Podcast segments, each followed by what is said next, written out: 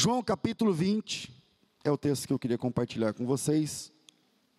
Versículo 1 diz assim: Na madrugada do primeiro dia da semana, sendo ainda escuro, Maria Madalena foi ao sepulcro e viu que a pedra é, fora revolvida da entrada.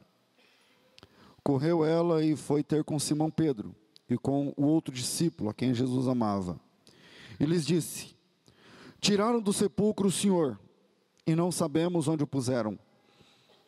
Então Pedro saiu com outro discípulo e foram até o sepulcro. Os dois foram e os dois correram juntos, mas outro discípulo correu mais depressa do que Pedro e chegou primeiro ao sepulcro. Abaixando-se, viu no chão os lençóis de linho, mas não entrou. Chegou Simão Pedro, que o seguia, entrou no sepulcro e viu no chão os lençóis e o lenço que recobrira a cabeça de, do Senhor Jesus. O lenço não estava com os lençóis, mas enrolado num lugar à parte. Finalmente entrou também o outro discípulo, que chegara primeiro no sepulcro, viu e creu. Ainda não haviam compreendido que, conforme a Escritura, era necessário que ele ressurgisse de entre os mortos. Então os discípulos voltaram para casa, mas Maria ficou chorando fora, junto à entrada do sepulcro. Enquanto chorava, abaixou-se para olhar para dentro do sepulcro e viu dois anjos vestidos de branco, sentados onde estivera o corpo de Jesus, um à cabeceira, o outro aos pés. E os anjos perguntaram: mulher, por que choras? Ela respondeu: Levaram meu senhor, eu não sei onde o puseram. Tendo dito isto, voltou-se e viu a Jesus ali em pé. Mas não percebeu que era Jesus. E perguntou-lhe Jesus: Mulher, por que choras? A quem procuras? Pensando tratar-se do jardineiro, ela respondeu: Senhor, se tu o levaste, diz-me onde o puseste, e eu o irei buscar. Disse-lhe Jesus: Maria. E ela, voltando-se, disse em hebraico: Rabone, que quer dizer mestre. Disse Jesus: Não me detenhas, pois ainda não subi ao Pai. Mas vai ter com os meus irmãos e dizei-lhes: Eu volto para meu Pai e vosso Pai, para meu Deus e vosso Deus. Maria Madalena foi e anunciou aos discípulos: Vi o Senhor e disse que ele lhe falara estas coisas. Amém. Maria Madalena é um dos personagens mais discutidos do Novo Testamento. Muito se produziu teologicamente para tratar a respeito de quem realmente seria essa personagem ilustre, que seguramente tem um papel preponderante no cristianismo, chamada Maria Madalena. A leitura que fizemos mostra que Maria Madalena é a primeira testemunha da ressurreição do Senhor Jesus. A primeira pessoa que vê Jesus ressuscitado é Maria Madalena. A primeira pessoa que vê o sepulcro vazio é Maria Madalena. Ela é a primeira a perceber que o túmulo estava vazio, a primeira a perceber que Jesus está ressuscitado, a primeira a falar com o Senhor, ainda na madrugada da ressurreição. Seguramente, Maria tem sim um papel preponderante no cenário da ressurreição de Jesus. No Monte das Oliveiras, existe uma construção muito linda dedicada a Maria Madalena. Alguém aqui pregando esses dias atrás falou que hoje em dia, quando a gente dá uma informação, a gente tem que tomar cuidado, porque a pessoa pega o celular e digita e vê se aquilo que você está falando não é igual a 20 anos atrás. Mas podem ter certeza disso que eu estou falando.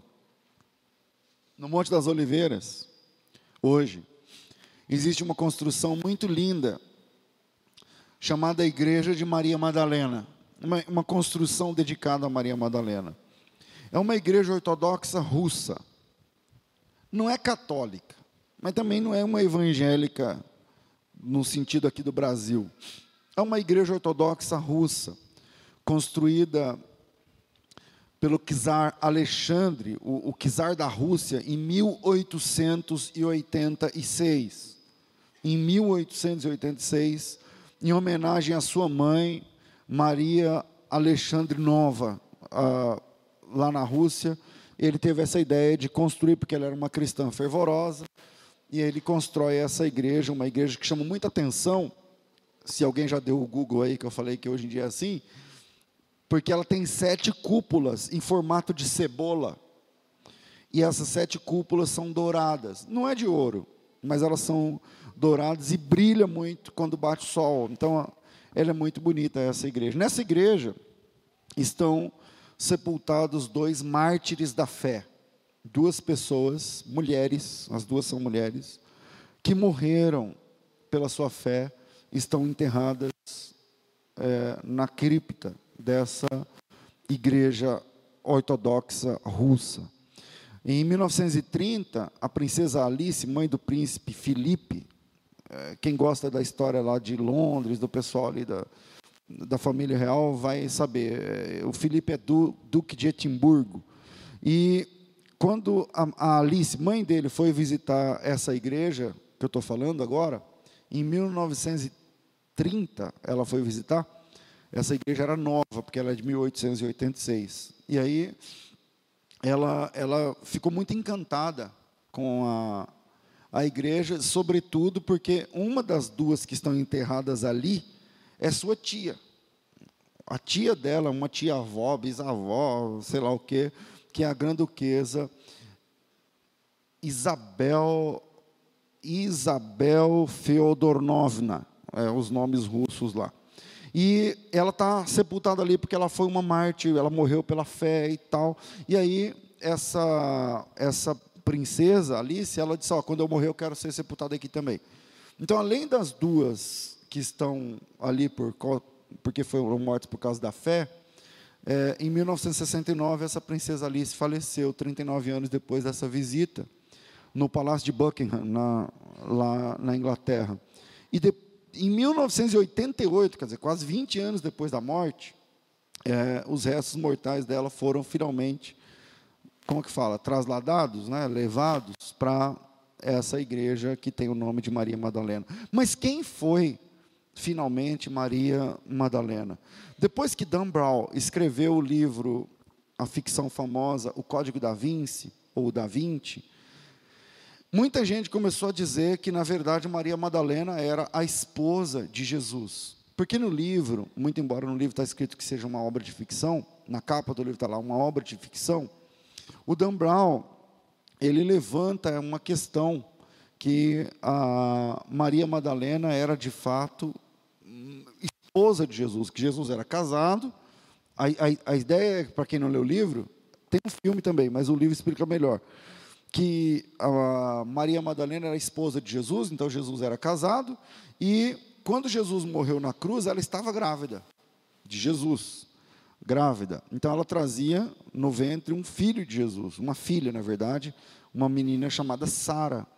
É, e essa menina, ela foge para a França, muito embora a França não existia dois mil anos atrás, tá? Mas, enfim, ela foge para a França, que ainda não existia, e chega lá na França, ela dá origem a uma linhagem de reis, que é a linhagem dos merovingios, e não sei, enfim, é uma, não vou aqui gastar tempo da pregação tratando de ficção do Dan Brown.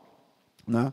Mas o livro traz essas informações, e tudo isso é uma falácia, não existe, por exemplo, um evangelho escrito por Felipe, que ali é tratado, porque tem, é, encontraram uma, um, retalho de 8 centímetros de um papiros, de um fragmento de um tal de evangelho de Felipe, mas é um evangelho pseudepígrafo, ou seja, é um evangelho que fala que é daquele autor, mas na vida real não é. E naquele, naquela fração, naquele pedaço, está dizendo que é, existe um beijo entre Jesus e Maria Madalena, mas não fala, é não é bem assim, enfim.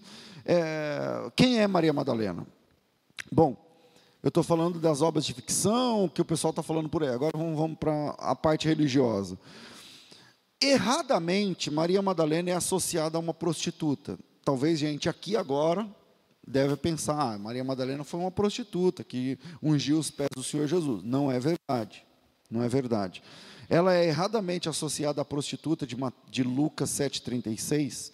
Tem uma história lá que Lucas de 7, de 36 a 50, que quando Jesus, a, mulher pecadora nos pés de Jesus, o dono da casa fica pensando, se ele soubesse quem era ela, ele não deixava, aquela história toda, Jesus dá uma lição de moral no dono da casa, dizendo, eu vim aqui, você não me deu ósculo, ela está beijando meus pés, você não, não lavou eh, os meus pés, ela está ungindo, enxugando com o cabelo, e tal, e aí estão dizendo que aquela mulher é a Maria Madalena, então, que, então ela era uma prostituta, infelizmente, muita gente, pastores evangélicos, inclusive, fazem essa confusão, de Maria com essa prostituta, talvez porque na sequência, quando termina essa história, entra Maria Madalena e Maria Madalena é mencionada pela primeira vez. Já que Maria Madalena aparece nos quatro evangelhos, Mateus, Marcos, Lucas e João, somente em Lucas ela aparece fora do contexto do cenário da ressurreição.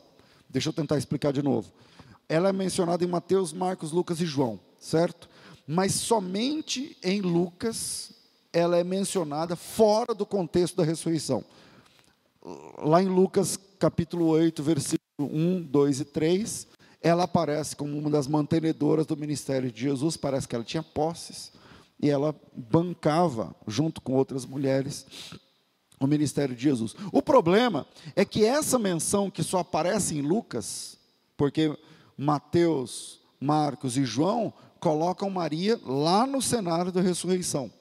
Mas, vale aqui ressaltar, para quem gosta de crítica textual, que quando Mateus, Marcos e João colocam Maria no cenário da ressurreição, ela aparece como sendo um personagem já conhecido.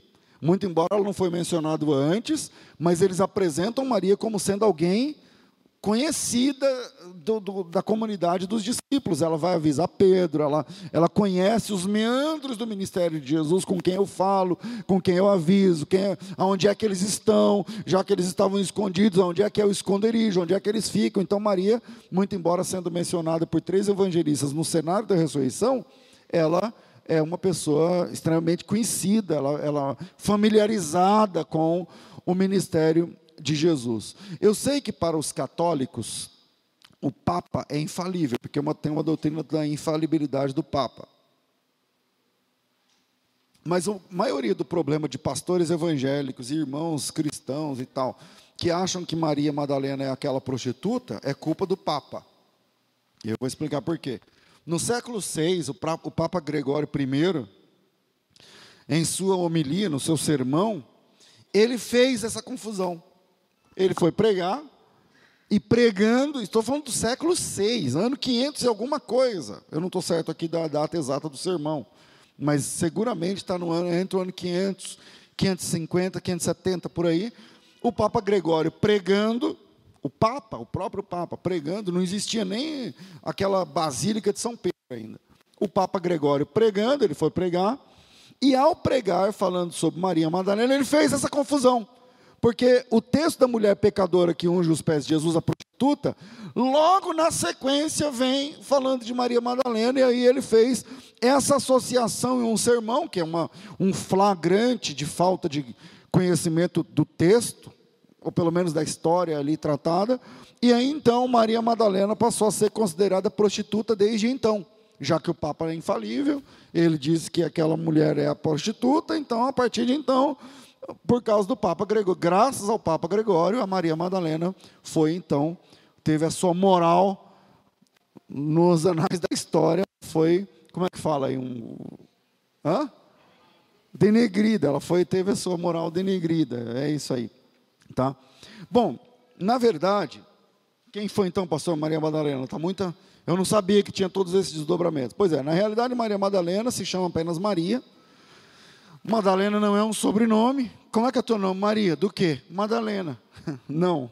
Maria Madalena não é o nome dela, ela se chama apenas Maria, como todas as mulheres e homens, um homem, apenas um nome. E Madalena é uma desinência de lugar, já que ela vinha de Magdala. Tem uma, um lugar, um vilarejo, na beira do mar da Galiléia, chamado Magdala. E quem mora lá é Magdaleno. Então, Maria Madalena é Maria de Magdala, né? Uma cidade ali da, da Galiléia, portanto, Maria Madalena seria uma forma de se referir àquela personagem como Jesus Nazareno, ou Jesus de Nazaré. Jesus, qual Jesus? Jesus Nazareno. Não é que ele, o sobrenome dele é Nazareno, mas é porque ele era, ele foi criado em Nazaré. A única realidade então que temos a respeito dessa mulher é que Jesus libertou Maria Madalena, expulsando dela sete demônios. Vamos lá. O texto que eu digo está em Lucas capítulo 8, versículo 2, diz assim: E também algumas mulheres que se haviam que haviam sido curadas de espíritos malignos e enfermidades. Dois pontos. Maria, chamada Madalena, da qual saíram sete demônios, da qual saíam sete demônios. Definitivamente, Maria Madalena não era uma prostituta, porque os judeus não associavam a prostituição com espíritos malignos. Isso é coisa de neopentecostal. O neopentecostal que faz essa, essa associação. Ah, então, tá, então isso é um demônio. Um demônio, que demônio que chama. Tem lá os nomes que eu não lembro. Como? Pombagira, sei lá. Você ah, ela caiu em pecado, isso é um demônio, o demônio chama fulano e tal. Isso é coisa de neopentecostal. Os judeus não associavam a prostituição com demônios, era uma coisa moral, mas não espiritual. Tá certo? E, e, e esse trecho que eu li, Lucas 8, não mostra apenas isso, mas mostra que Maria Madalena acreditou em Jesus. Veja o versículo 1. Depois disso, Andava Jesus de cidade em cidade, de aldeia em aldeia, pregando e anunciando o evangelho do reino de Deus. Os doze iam com ele. E também algumas mulheres que haviam sido curadas de espíritos malignos. Então ela, ela coloca Maria como seguidora de Jesus. Ela não apenas foi curada, mas ela acreditou em Jesus, ela abraçou a fé em Jesus. O que mais esse texto mostra? Mostra que ela sustentava financeiramente o ministério de Jesus. Veja o versículo 3. Eu vou ler o 2, eh, vai, na metade. Maria Madalena, Maria chamada Madalena, da qual saíram sete demônios. Joana, mulher de Cusa, procurador de Herodes, Susana e muitas outras, as quais o serviam com os seus bens.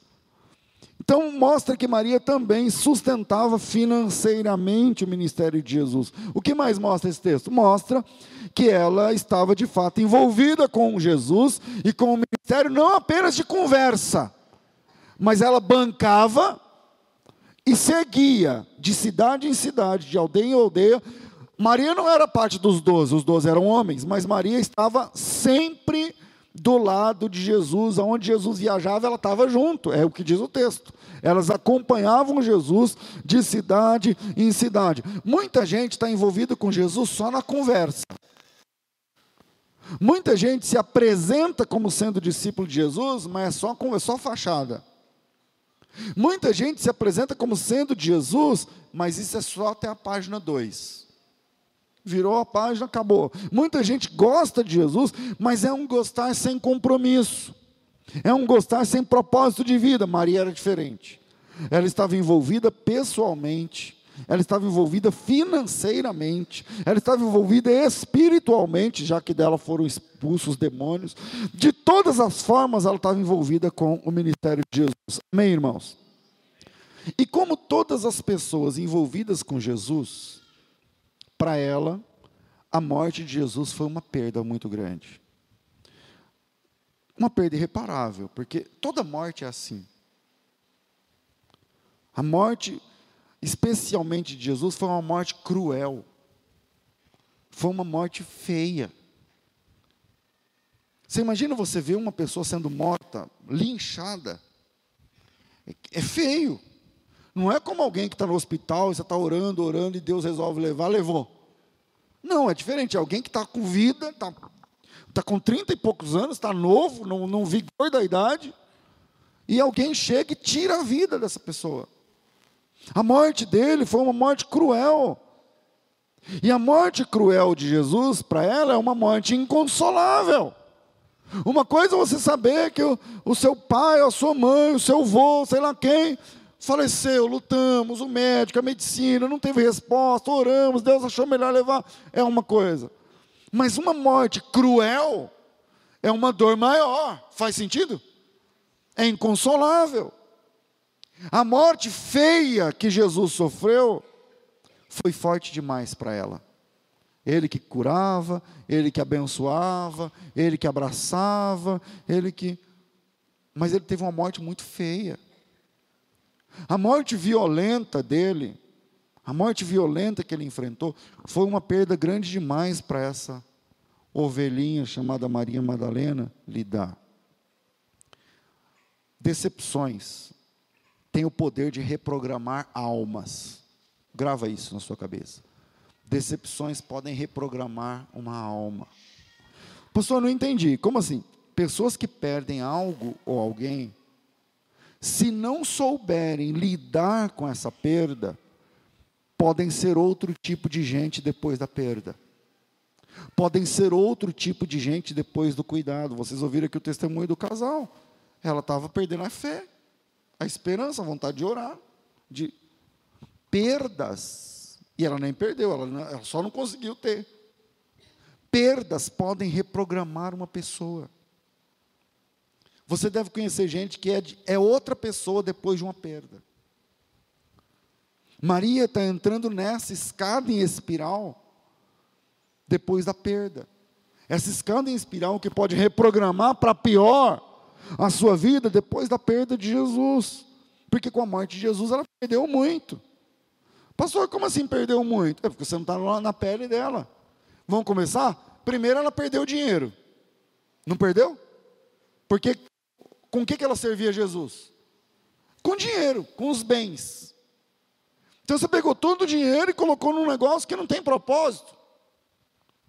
Você pegou todas as suas economias, as viagens, a Bíblia diz, e nós mostramos aqui, aonde Jesus ia, ela viajava junto, onde tinha os doze, ela estava junto, onde Jesus ia, ela ia junto, tem que comprar não sei o que, ela disse, almoço por todo mundo, fica por minha conta, aqui o dinheiro. O, o, hotel fica por minha conta, aqui está aqui o dinheiro. Ela perdeu dinheiro, muito dinheiro. Três anos ajuntando bancar Jesus e doze. Dinheiro e muito dinheiro. Pastor, mas, ah, mas perdas financeiras? Não, mas ela não perdeu só financeira, essa perda foi a menor. Ela perdeu prestígio. Porque para as amigas, para os colegas, para os amigos da família, ela se apresentou como uma discípula de Jesus e ele morreu.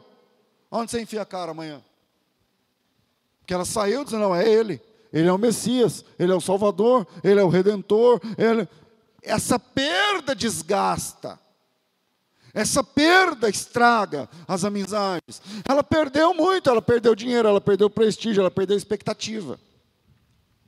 Quando você acha que uma coisa muito vai acontecer e não acontece, ou acontece ao contrário, e a morte é por definição a perda da esperança, o, o, ditado popular diz que enquanto há vida, a esperança, mas aí ele morreu. No caso aqui, ele morreu, e aí acabou. Ela perdeu a expectativa, ela perdeu a esperança, porque ela acreditava que era verdade. Mas agora ele está morto. E não apenas. Ele foi morto como um bandido. Não apenas. Morto como o pior dos bandidos. O pior dos bandidos. Eu quero deixar três pontos para você pensar nesse texto. Primeiro, as perdas não podem definir sua visão. As perdas não podem definir sua visão. É domingo, está de manhã, ela vai no túmulo, ainda para servir. Guarda isso no teu coração. Ela vai no túmulo ainda para servir. Daqui a pouco a gente vai falar mais sobre isso. Porque ela vai lá levando balde, ela vai lá levando especiarias, perfume, álcool, pano molhado. Ela vai lá ainda para servir. Ela passou três anos e meio servindo, E ela está lá no domingo de madrugada ainda para servir. Jesus não está mais lá. Primeira ideia: levaram o corpo. Levaram o corpo. Aí ela encontra dois anjos na sequência, depois ela chama os apóstolos, os apóstolos vão, veem que está vazio e vão embora, mas ela fica lá. Veja a leitura. Ela chama Pedro e João, os Pedro e João chegam no sepulcro, no sepulcro com ela, constatam que o túmulo está vazio e eles vão embora. Eu não sei qual é o versículo, mas é por aí. Eles vão embora. E ela vê eles indo embora, ela foi lá de madrugada, foi buscá-los em casa, levou, levou-os ao sepulcro. Eles foram embora, ela ficou lá. Ela não vai embora, ela fica lá. E aí, ela fica por ali, ela vê dois anjos chorando, ela está chorando a perda de Jesus, e ela olha para dentro do sepulcro, ela está do lado de fora e vê dois anjos lá dentro, de branco. Mas ninguém avisa para ela que anjo não tem crachá. Né? Ela não sabia que era anjo. E ela conversa com os anjos. Aí do lado de fora ela vê Jesus. Quem ela viu? Não, quem ela viu? Jesus. E aí ela conversa com Jesus sem reconhecer Jesus. É interessante como essa situação é recorrente. Pessoas antes íntimas de Jesus passam a não reconhecê-lo mais se acontecer uma perda ou uma tragédia. Isso é recorrente. Isso acontece hoje em dia. Aconteceu com Maria, porque sexta-feira, ela, segundo a sua própria expectativa, havia perdido o Senhor. Na cabeça dela, perdeu, acabou.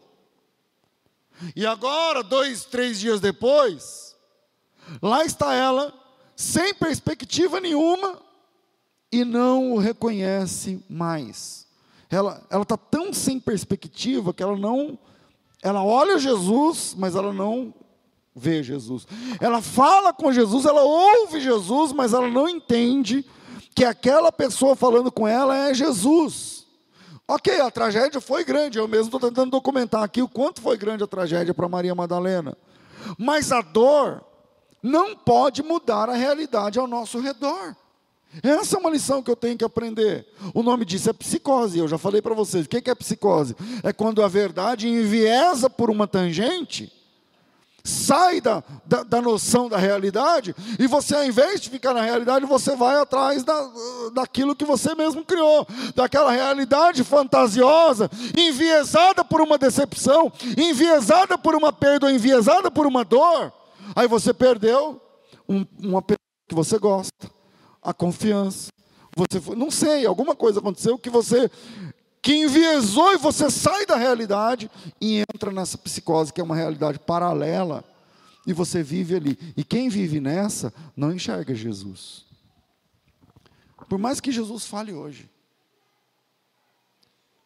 por mais que Jesus salve almas hoje, por mais que Jesus trate hoje, tem gente que não percebe, não ouve, não vê e não sente. Primeiro ponto, as perdas não podem definir a sua visão. As perdas não podem definir a sua visão. Eu não ouso dizer que a sua dor não seja real. Eu não estou no seu lugar. Eu não sei quanto você perdeu em dinheiro, em prestígio, a tua família, todo o tamanho, do, as proporções. Eu não sei, então eu não ouso dizer que a sua dor não seja real, não seja justa ou intensa. Talvez eu esteja pregando aqui para pessoas que choraram a noite passada. E, a, e o seu choro tem razão de ser. Talvez eu esteja pregando para alguém que está chorando agora e o teu choro tem razão de ser. Então eu não ouso dizer que a sua dor não seja real, mas, se a sua, mas a sua dor não pode roubar de você a realidade ao seu redor. Você pode ter dor e chorar, tudo bem, mas não deixe que essa dor e, essa, e esse choro reprograme a sua vida reprograme a sua alma. E é isso que está acontecendo com Maria, porque ela está plantada no cenário da ressurreição, ela está falando com Jesus, ela está ouvindo Jesus, ela está rodeada de anjos e ela não enxerga isso. Ela não vê isso, ela está cega. Mas não é uma cegueira comum, ela enxerga as coisas. Se passar um, uma coisa, ela vê, ela lê, ela consegue enxergar tudo. Mas é uma cegueira que eu chamo de cegueira qualificada, quando a pessoa se recusa a enxergar alguma coisa. Ela não enxergava mais direito. Isso não é um problema de visão, é um problema na reprogramação da sua alma. Estou me fazendo entender? Não deixe, não deixe que a sua perda defina a sua visão. Você não pode enxergar coisas que você não enxergava só porque você perdeu. Você não pode deixar de enxergar a realidade só porque você está com dor, só porque você está chorando. A realidade continua sendo realidade mesmo diante da sua dor, mesmo diante da sua perda. Segundo, não reverbere a partir da dor. Reverberar é reproduzir. Jogar para frente. A ideia é da pedra jogada no lago, que faz uma onda, depois onda, depois onda, isso é reverberar. Você já viu gente dizendo assim, ó, polícia não presta. Já viu ou não? Sim ou não? Beleza. Todos os policiais estão nessa? Não. Isso é generalizar. Ou você já viu gente assim, político não presta. Não existe político honesto. Existe, muito embora a gente more no Brasil, e o Brasil é muito corrupto, mas existe sim políticos honestos. Você sabia que tem políticos que não tem nenhum tipo de problema ou processo contra eles? Eu conheço político que anda de mototáxi, porque na cidade onde ele mora não tem dinheiro para comprar carro, e é político, e é vereador de quarto ou quinto mandato e não tem dinheiro para comprar um carro, porque mesmo que vereador ganhe bem, mas a esposa dele teve um problema de saúde que lhe custou 400 mil reais para salvar a saúde dela, e ele usa o dinheiro do, da verba lá que ele ganha como, como vereador para pagar uma conta no hospital durante não sei quantos anos, e por isso ele anda a pé. Eu conheço gente assim. Mas as pessoas têm mania de generalizar, ou então todo corintiano é malandro. Não, não é verdade. Ou então todo pedreiro, não dá para confiar em pedreiro. Não, porque pedreiro é uma raça, pintor, mecânico. Não, porque o mecânico é uma. Ora, tem certeza que aqui tem pedreiros, pintores ou mecânicos que são homens de Deus. Homem, eu já levei meu carro no mecânico achando que ia gastar dois mil reais, gastei 180. Cheguei lá, o mecânico falou: Não, não é isso, não, pastor. Isso aqui é assim, assim, assim. Você também já deve ter tido essa experiência, ou alguma coisa próximo disso. Enfim, as pessoas têm a tendência de generalizar a partir de uma experiência ruim. Segundo, não reverbere a partir da sua dor. Por que, que ninguém generaliza a partir de experiências boas? Não é verdade? Por que, que ninguém reverbera coisas boas? Por quê? Geralmente nós, a gente ouve dizer, por exemplo, que o Sistema Único de Saúde não presta, o SUS. Beleza, geralmente é difícil, a fila é grande, não sei o que lá. o que a gente ouve? Os médicos são ruins, a falta de atenção, o atendimento é péssimo, a fila é grande, demora demais. O atendimento... Tá, mas alguns de nós já teve, já deve ter tido um atendimento pelo SUS que foge a essa realidade. Chegou lá um dia que você estava com, com vômito, seu filho estava com diarreia e vômito, sei lá, desmaiando, com dor. Lá, você não tem convênio, você falou, vamos no SUS. Vamos aonde? Vá, vamos aqui. No... Chegou lá, você teve um bom tratamento. Desde a recepção, a moça que pegou o seu cadastro, ah, cadê o comprovante de residência? Não trouxe. Não, tudo bem, não tem problema, senta aqui, vai medir pressão enquanto isso, e não sei o que, tal, tal, tal. Fugiu a regra. Mas por que, que as experiências boas não reverberam? Por que, que experiências boas não redefinem o conceito que as pessoas têm? Ou um dia você foi parado por um policial que quis te dar uma, uma como fala quando vai revistar? Um, dar uma geral lá, mas ele te tratou humanamente. Nossa, mas parece que essas coisas boas não reverberam, não vão para frente. Não, parece que experiências boas não servem como testemunho. Numa roda, num churrasco de final de semana, que entre amigos, ah, vão falar de política. Ah, fulano fez isso, fulano, mas ninguém fala coisa boa. Pare para pensar um pouco e veja que nós temos a tendência de reverberar coisas ruins, mas não multiplicamos com o mesmo cuidado ou intensidade coisas boas. Veja redes sociais. Eu já disse esse ano eu vou sair das redes sociais. Eu só não saio por causa de trabalho agora. Mas eu programei já. Ainda esse ano eu vou deixar um pouco, um pouco pelo menos. Pastor, por que tem a ver redes sociais? O que você vê falando de igrejas de pastor em redes sociais? É só descer o pau. E sabe quem faz isso? Só evangélicos. Só evangélicos. Poucas vezes eu vejo alguém falando bem de um pastor. Falando bem de uma igreja, de um trabalho em específico, de uma, de uma denominação que fez alguma coisa. E, gente, tá cheio. E se falando de igreja evangélica, tem mais igreja que presta do que que não presta. Ah, pastor, não é, é a sua experiência. Estuda isso que eu vou te falar, viaje. É, depois você talvez pode mudar o seu, seu conceito. A maioria dos pastores, nós temos talvez milhões de igrejas, a maioria dos pastores vive do jeito que eu faço para viver, levantando cedo para trabalhar, para ganhar a vida. A maioria esmagadora dos pastores é assim. Tem que levantar cedo para trabalhar, para defender o pão de cada dia, meu filho. Ah, mas tem uma minoria que vive uma vida de príncipe. É verdade. Não, mas que não é verdade. Mas quer dizer que nós vamos usar a rede social, atingir milhões de pessoas, só colocando esse lixo de não sei quantos por cento de gente que não presta, ora meu Deus do céu. Poucas vezes eu vejo alguém falando bem de um pastor de uma igreja, de um trabalho específico desenvolvido por um. Não, mas para falar mal, é, é uma coisa assim que, que, sabe, que contagia, que passa e todo mundo curte, compartilha e põe a carinha de choro. E, é assim que funciona.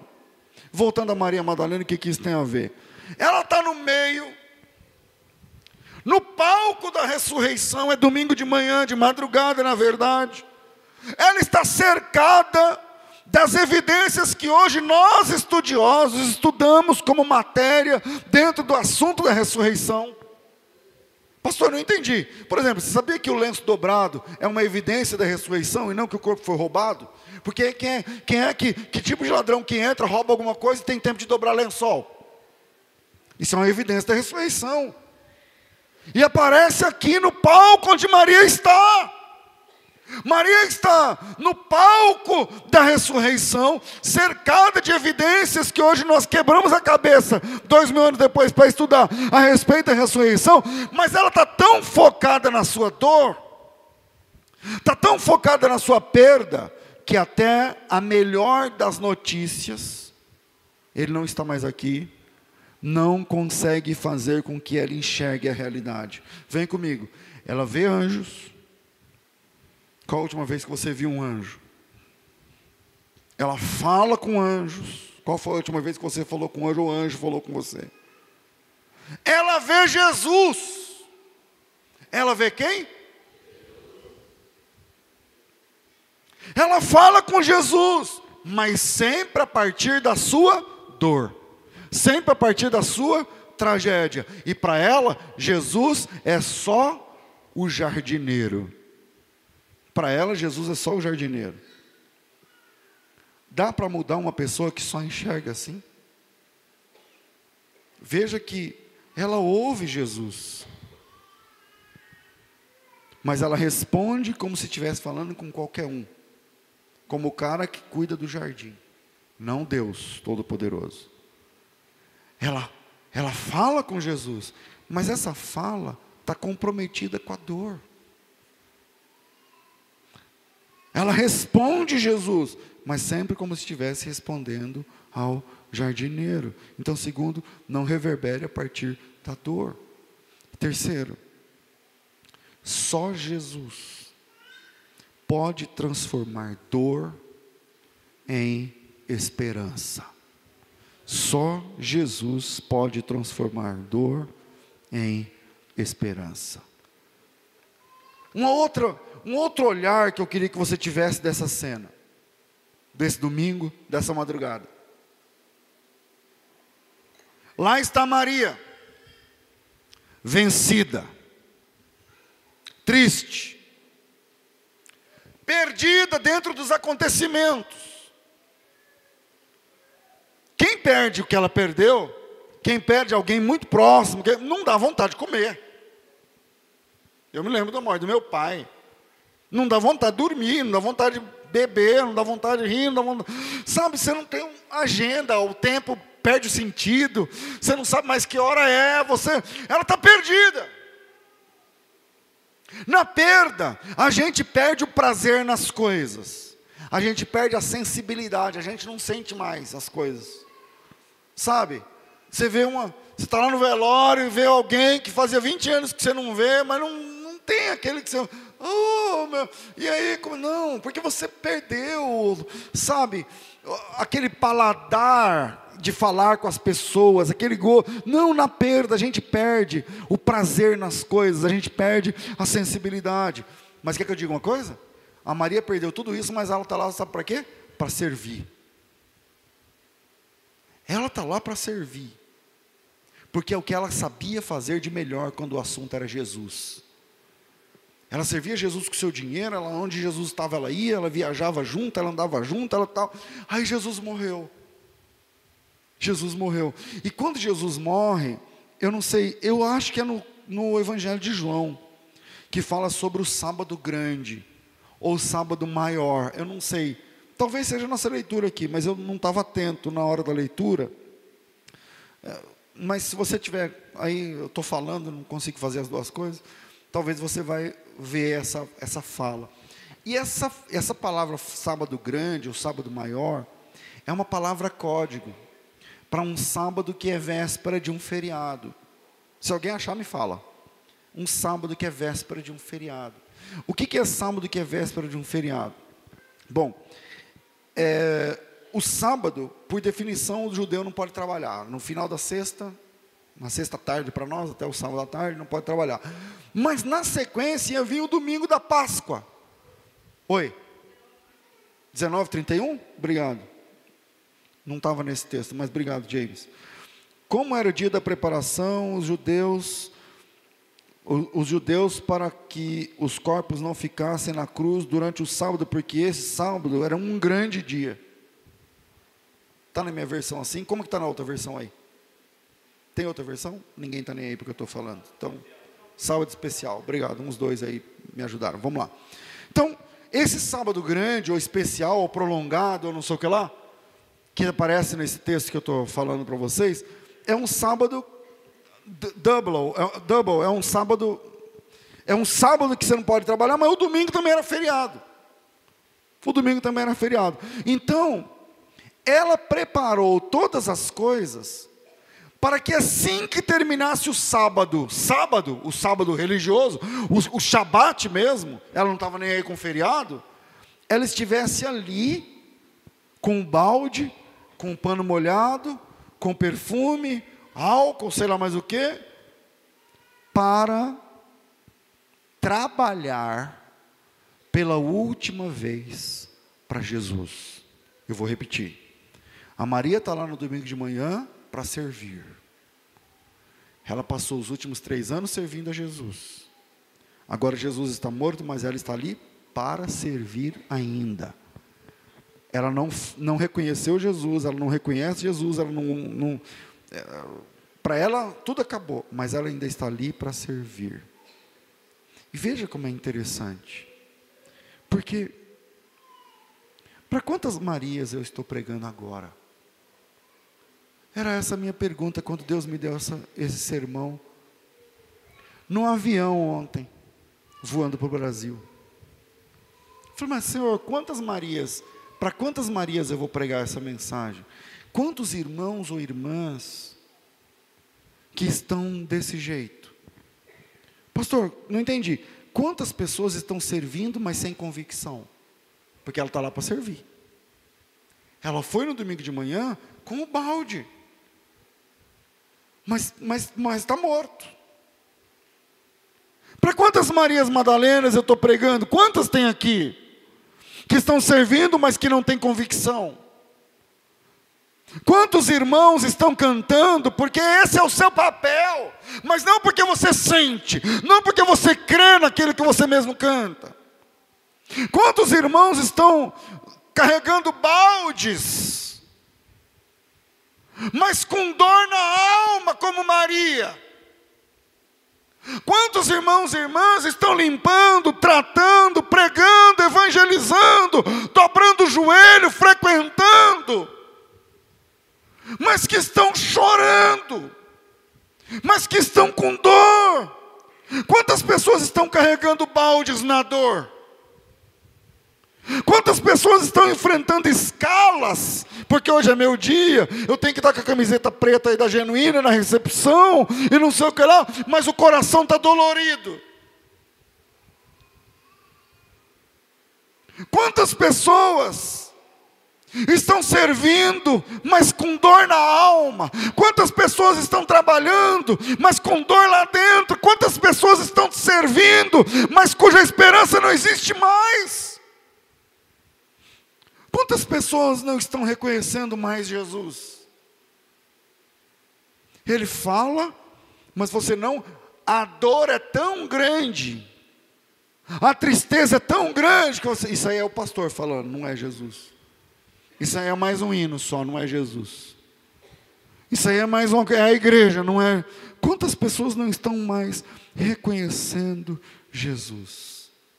Deixa eu dizer uma coisa para você, Maria Madalena, que está ouvindo essa palavra, que ainda está fazendo, mas que a dor já é tão grande, que você não ouve, não reconhece mais Jesus. Está claro isso? Então deixa eu falar uma palavra para você.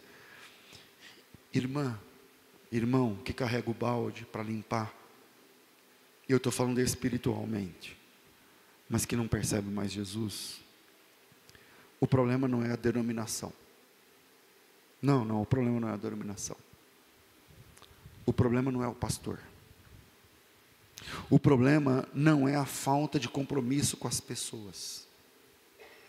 E nem a falta de compromisso das pessoas, porque tem essa. Não, pastor, hoje em dia ninguém mais quer saber de nada. Aquela generalização que eu falei para você.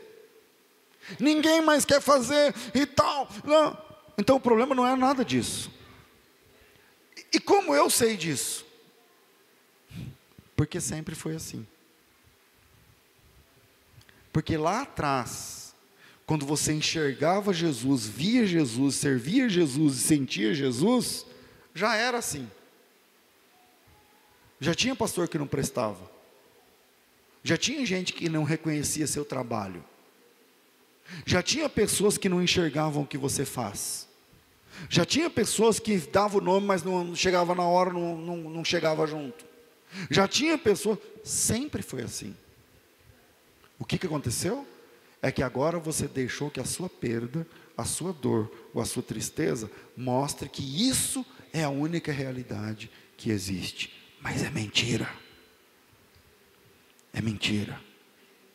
Mas, pastor, eu não acho que sempre foi assim.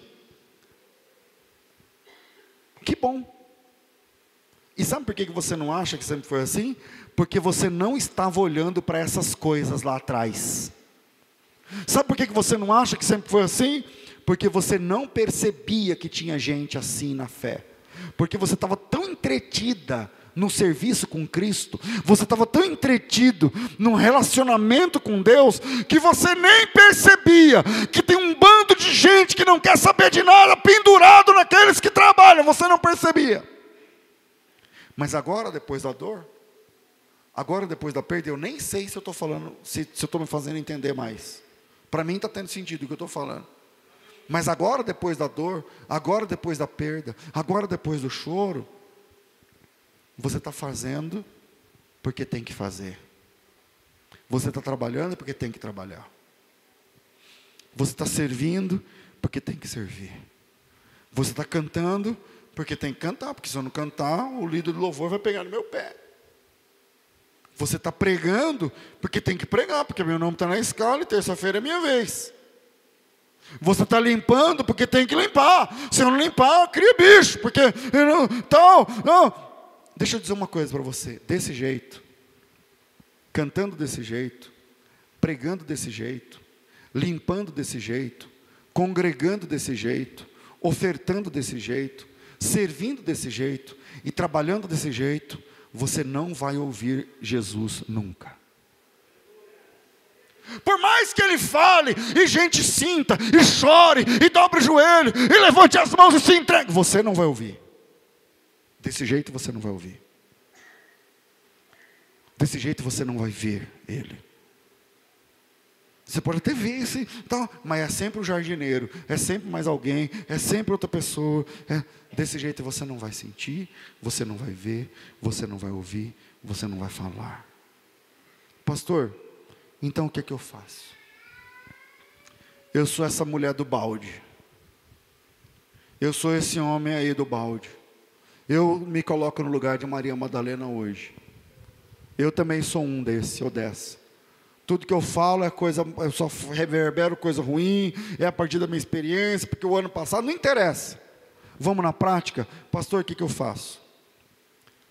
Veja como ele ainda fala com você. Veja como Jesus ainda fala com você. Aliás, ele está fazendo isso agora. Aliás, ele está fazendo isso agora. Talvez eu comecei essa pregação, é, negócio de Maria Madalena, de Papa, não sei o que, que o pastor está falando de igreja russa, de não sei o que lá da Rússia. Não, não eu, quero, eu quero ouvir o Evangelho, pastor. Cadê Deus? Está falando com você, meu irmão. Aliás, ele está falando com você agora, aliás, está falando através dessa palavra dessa mesma palavra. E isso que está acontecendo com você também aconteceu com Maria. Isso que está acontecendo com você de carregar o balde e de servir sem ouvir Jesus, sem reconhecer Jesus, sem sentir Jesus, sem perceber os anjos, sem sentir o cuidado, o poder da ressurreição, também aconteceu com Maria. É, eu tenho que fazer, porque se não for eu, não tem ninguém. Porque se não for eu. Não. Isso também aconteceu com Maria, servo de Deus. Isso também aconteceu com Maria, minha irmã. Como ela foi curada? Isso aconteceu com Maria e acontece com outras Marias. Até que ele, Jesus, a chama pelo nome. Você viu aí o texto? Está aberto aí na sua Bíblia? Até que ele a chama pelo nome. Versículo 15. Perguntou-lhe Jesus: Mulher, por que choras? A quem procuras? Essas perguntas parecem banais. Essas perguntas parecem triviais quando vem de um jardineiro.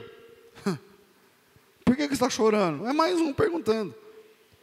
Mas pare para pensar: se aquele que faz a pergunta tem todo o poder e é todo poderoso, faz toda a diferença. Mas para ela não, é só o jardineiro. Versículo é, na sequência, é o mesmo versículo. Pensando tratar do jardineiro, respondeu: Senhor, tu levaste, diz-me onde puseste, e eu irei buscar. Veja como ela está envolvida com a logística de, do Evangelho e de Jesus. Já pensou uma mulher buscar o corpo de um homem morto? Ela está dizendo isso, ela não diz eu vou chamar o pessoal. Não. Me fala onde ele está, eu busco. Eu busco. Quantos quilos Jesus pesava? 80, 90? Quantos? E ela consegue pegar um homem morto na mão, jogar nos ombros e trazer de volta? É isso que ela está se propondo a fazer. Ela está dizendo: Eu estou envolvida. Eu estou envolvida com a logística da fé. Mas ela está envolvida com a logística da fé, mas não reconhece a voz de Jesus, não reconhece Jesus, não enxerga Jesus nas coisas. Quantas pessoas estão envolvidas, prontos para carregar a igreja nas costas, e eu ouso dizer: tem crente que carrega a igreja nas costas, mas não reconhece Jesus, mas não sente Jesus, mas não ouve a voz de Jesus. E isso acontece até que ele a chama pelo nome. Quando ela está dizendo, fala, me dá o um endereço, eu busco, eu carrego nas costas. E Jesus olha para ela e fala só uma palavra: Maria. Mas ele fala de um jeito que só ele sabe falar. Ele fala de um jeito. Jesus tem um jeito de falar com a gente que só a gente sabe. Só a gente sabe. Uma, uma experiência, obrigado, muito recorrente no meu ministério é assim, ó. Eu estou pregando uma mensagem, sei lá, aqui na nossa igreja mesmo, qualquer igreja, e aí termina, vem alguém e diz assim, pastor, Hoje Deus falou comigo através da palavra. Eu falo, oh, irmão, que bom, glória a Deus, maravilha. Dê glória a Deus. Não, pastor, mas sabe aquela hora que o senhor falou assim, assim, assim? Falei, sei. É desse jeito que Deus fala comigo quando o senhor usou essa palavra. São coisas muito idiosincráticas, são coisas muito, muito pessoais, são palavras que não, são minhas, não é do meu vocabulário, mas que Deus me mandou falar naquela hora, talvez para tratar uma pessoa. Jesus tem um jeito de falar que só a gente entende, que só a gente sente, que só a gente recebe e que quando acontece a gente sabe que é Ele. Qualquer um que olhasse para ela, que fosse chamá-la pelo nome, ia chamar de quê? Maria, afinal esse é o nome dela, ora as bolas. Mas quando é Jesus que fala o nome, e o nome é a expressão mais íntima do ser. Jesus olha para ela e ele tá, ela, ele para ela é o jardineiro. Na sua Bíblia deve estar escrito hortelão, que até hoje eu não sei exatamente o que é um hortelão, o que ele faz, enfim.